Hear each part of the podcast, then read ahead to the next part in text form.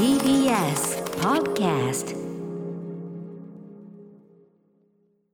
火曜日宇垣さんよろしくお願いします。お願いします。はいあの今日はですねちょっとまた、すみませんね私事をね昨日あの昨日はあのライムスターとスチャダラパーの曲をね土曜日にやったフェスがすごい楽しかったよなんつってですね、はい。かけさせていただいたんですがそれに引き続きまして今日ちょっとね恥ずかしいなすいませんねまたね 私どものちょっと曲新しいのができましたんでちょっとかけさせていただこうかなというくだりが後ほどあるわけなんでおとっとと始めてよろしいでしょうか？アフターシックスジャンクション.6月15日火曜日時刻は6時2分になりました。ラジオでお聞きの方もラジコでお聞きの方もこんばんは。TBS ラジオキーステーションにお送りするカルチャーキュレーションプログラムアフターシックスジャンクション通称アトロク。はい、えー、パーソナリティは私ラップグループライムスターの歌丸です。本日は所属事務所スタープレイヤーズから会議室、えー、リモート出演しております。そしてあ切れちゃった。え火曜パートナーの宇垣美里です。切れちゃいました？あ歌丸さんは今ちょっと漂っているのですね。はいすいません。あ。のねリモートで。リモートで。ごめんなさいね。今変な風になっちゃいましたけど。はい。あのねラジオでうん。モニターを撮ってるんですけど、はいはいなんか今日ちょっと電波の入りがいつもとちょっと塩梅がよろしくなくてですね。なんか雨が降りそうだからかしら。それも関係あると思います。で、あのまあせっかくね私どもライムスターの曲宇宙発音やってことでいい音で聞きたいなと思っていじっているうちにあの変なスイッチを複数押してしまい、あのすいませんあの復旧に時間がかかりまして申し訳ございません。ちょっとあのアンテナちょうどいい位置にちょっあらまあねどうしてもリモートっていうのはこういう問題もありますけれどもそれも含め楽しんでいただければと思います。だいぶマシになりました。はい。あよかった大丈夫そうですか、はい、あのね、あの宇垣さんにまずご報告しなきゃいけないのは、うんあの多くは今えっと三巻です。三巻？三巻目です。はい。ここからまだまだ全然面白くなでもるので。あのねまさに皆さんおっしゃってた通り最初はその江戸のさもう随分そういうこう多くその劇中の多くシステムがこうなんていうのもう完全に定着した後あのの時代が。男女の人数がガタッと、うん、まあ偏った時代になってからですよね。なおかつその要するにその前の世界がどうだったかっていうのをみんなもう覚えていない時代からの、うん。ねそこから一気に戻るじゃないですかそのはい。家光の時代に、実は。まず吉宗いいね。吉宗のそうなんですよ、うん。気持ちのいい女ですよね。吉宗よかった、うん。で吉宗からのさあの戻ってで、まあ、家光の時代。でその、まずオリジナル家光のクソ野郎ぶりっていうのがまたすごいクソというかまあ彼は彼で大変なんだろうけ多ども、分かわいそそれはそれでその何かを世話されたんだとは思うが思うけども、まあ、うん。なかなかっていうところからの、まあ、その新家光とね、うん。そのあのなんかすごくいい盛り上がってきましたよ。ねあの二人はもうたまらんのですよ。一つ言えるのはでもやっぱりそのまずはねそのとにかく血を絶やすなイズムっていうのの非人間性とそうなんですよ。そのなんかうん。血を継ぐだのね、うんうんうん。なんだのねまあ人をいねいのよ。要するにマシン的に扱うということでもあるしあとやっぱり封建性ダメね。封建性ダメ。それもう理不尽。そうなんですよね。ねどのどの性別においてそれがその使われたとしても結局は誰かが苦しむ羽目になるのだからその制度が間違っているのだですよ。どっちも幸せじゃないよねっていうのが、うん。でまさにその性別逆転というさその思考実験によってその現実のそういう不条理であったりとか、はい。あの残酷性であったりっていうのがすごく浮かび上がるようになっててもう、あの手前のところですけどあと皆さんおっしゃってる通り佐久間さんも言ってたけど SF としてのよくできてる感じね。そのあここで鎖国がこういう理屈でなるほど。そうなんですよ。じゃあ出島にこっちにオランダの召喚移しちゃえっつってこうやってやってるとかなるほどみたいなだからえ本当かもって思っちゃいそうそうあまりによくできてるからね。そうなんですよ。鉄頭鉄尾そうなのがすごいんですよ。ね。えというあたりまだ3巻で申し訳ございませんがでもすごく大事に大切にあのやっぱその細かいさその、うん。あれとかもちゃんと味わいながら読んでまして、最初の方に出たキャラクターのこととかもずっと覚えてると後からふっと出てきたりもするので。そうだよね。そうだよね。それも含めやっぱ時代がつながってるってそういうことですから。大切に読ませていただいておりますので、ありがとうございます。めちゃめちゃいいものを教わりましたという中でですねあのご紹介というかあのお話をさせていただき今日はですねライムスター私ね、えっと、ヒップホップグループライムスター私とラッパーもう一人マミーディそして DJ ジンこの3人で、えー結成32年を迎えているわけなんですがそのライムスターが現在ですね、えっと、毎週水曜日の夜6時45分ですか？はい。から、えー、と放送中 E テレですね。NHK の教育テレビ E テレで、えー放映中「宇宙なんちゃらこてつくん」というまあ割とこう児童向けアニメというのかな。可愛いこてつくん。そう可愛いオフビートな感じのね笑いに満ちた、すごくこう可愛らしくも面白いでもちょっぴりちょっと熱いみたいな感じのですね、はい。あのアニメーションの主題歌をやらせていただいておりまして。で主題タイトルが「2000なんちゃら宇宙の旅」というね高らかにつけさせていただいておりますが、うん。えっと番組の終わりにねそのオープニング曲っていうのはないんでこの番組は。エンディングしかないんですよ。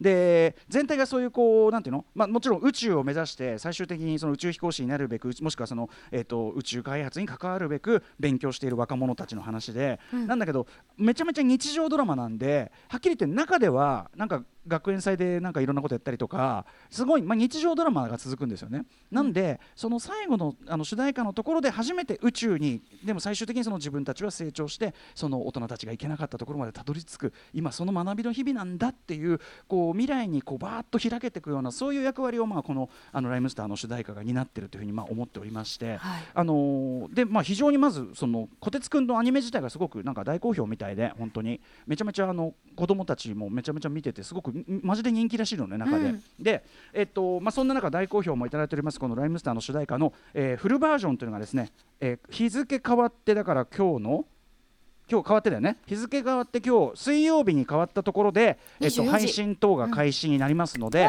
はい、その前にですね宇宙初フルバ、あ。のー尺オンエアさせていただこうかなと思いまして。こんないいんですか？ん宇宙発音エア聞かせていただいていいんですか？そこまでとは思っていないでしょ。そこまでとは思っていないでしょ。えーじゃあ一歩先にってことですね皆さん。そうなんですあのこの後ねいっぱい聞けるようになるんですけども、うんちょっとぜひあの一足先に聞いていただきたい。でねあのーそのテレビの方でかかってる1分ぐらいのところはやっぱりその子供たちが一緒に歌えるようにとか、うん。いろいろこう、まあ、ライミングはすごくあのライミングとかいろんなことは我々なりにめちゃめちゃこう考え抜いてやっているんだけども基本的にはでもみんなが楽しく歌えるとかラップできるとかね、えーその平易さというのかな？はい。シンプルさ平易さというところを心がけて、まあ、作ったわけですけどこの後ですね2番3番と続くわけです。2番マミーディ3番私歌丸なんですけど、うん。マミーディさんと相談してですねもうこのフルバージョンはあのもうゴリゴリゴリゴリの宇宙の話でいいっていうかあのもうフルバージョンはその子供たちがこっから先ちょっと背伸びして宇宙のことを知ろうかなっていう時にまあまあこう学びのあれになるようなものであればいいなっていうのが一つね。まずコンセプト。なので聞いていただくと分かりますけどあのゴリゴリの宇宙論です。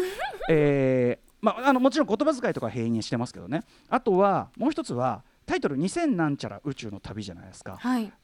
やっぱもちろんこれも元は2001年宇宙の旅というスタンリー・キューブリックの1968年のまあまあなんていうかなせ世界映画史に残るまあ名作があって、まあ、僕ももちろんねキューブリック好きですけどあのー D さんをすごいキューブリック好きでうん。2001年すごい好きなんですよ。でてか彼はもともと宇宙好きなのね。あのす天体少年だったのよ割とね。すごくよく知ってて星のこととか。で、まあ、D と相談して、まあ、そういう宇宙知識なんか特に、えっと、D のところはだから、まあまあ、言っちゃいますけど月の話。で僕はもうその先のあの、今宇宙論ってここまで来てっからみたいなそういう話をしてるんですけど銀河を飛び抜けそう飛び抜けというかその今宇宙の捉え方って今それこそ僕が子供の時と宇宙の捉え方そのものが根本変わったんですよ。うんうん。2000, 2000年代初頭に根本からこの世界の捉え方が変わったんですよ。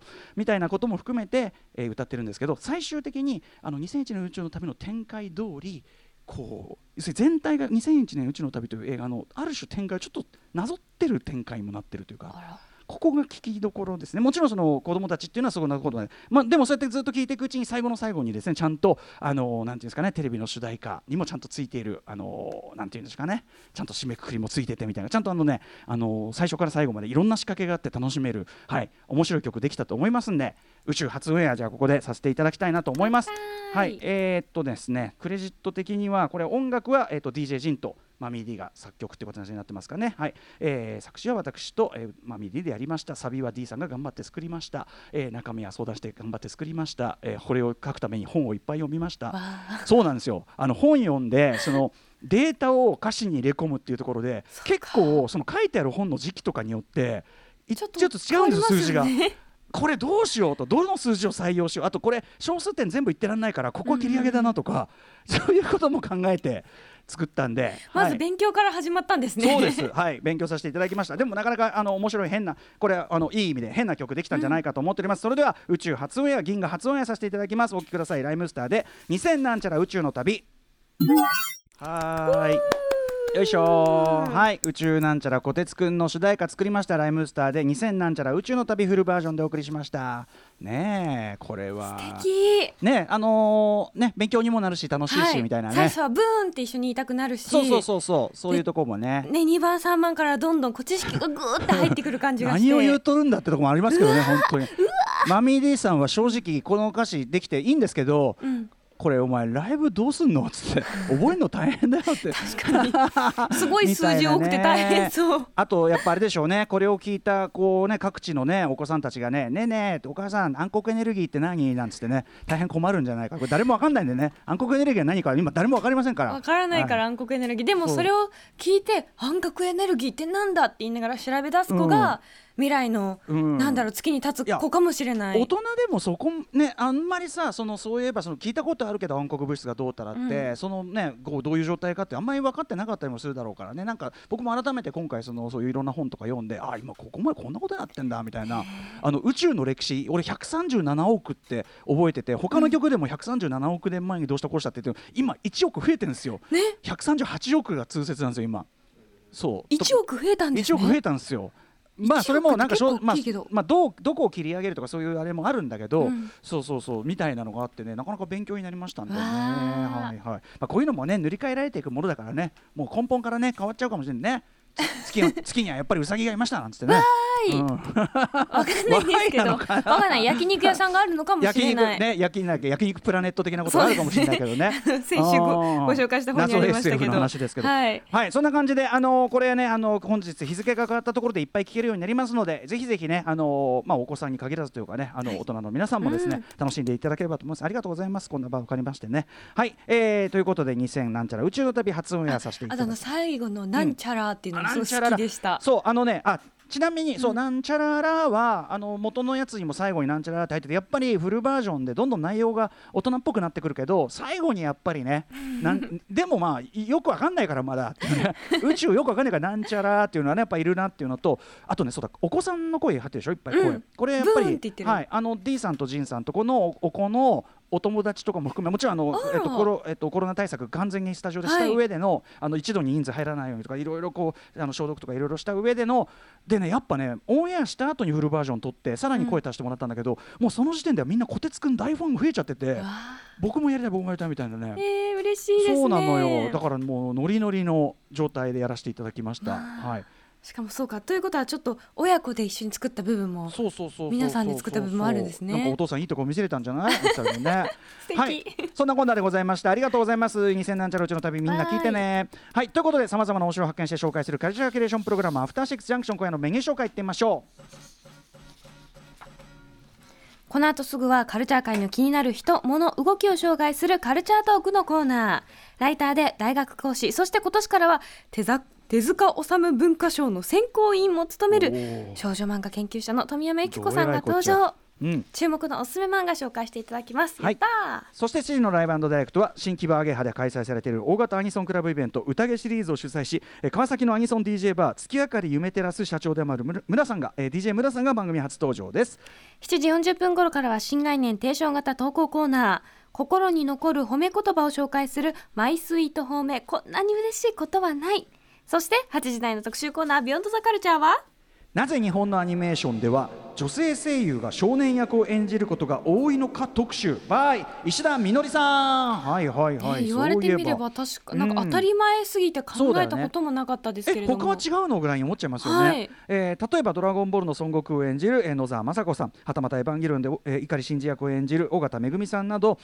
日本のアニメでは少年の声を成人女性の声優が演じるケースが非常に多いですよね、当たり前。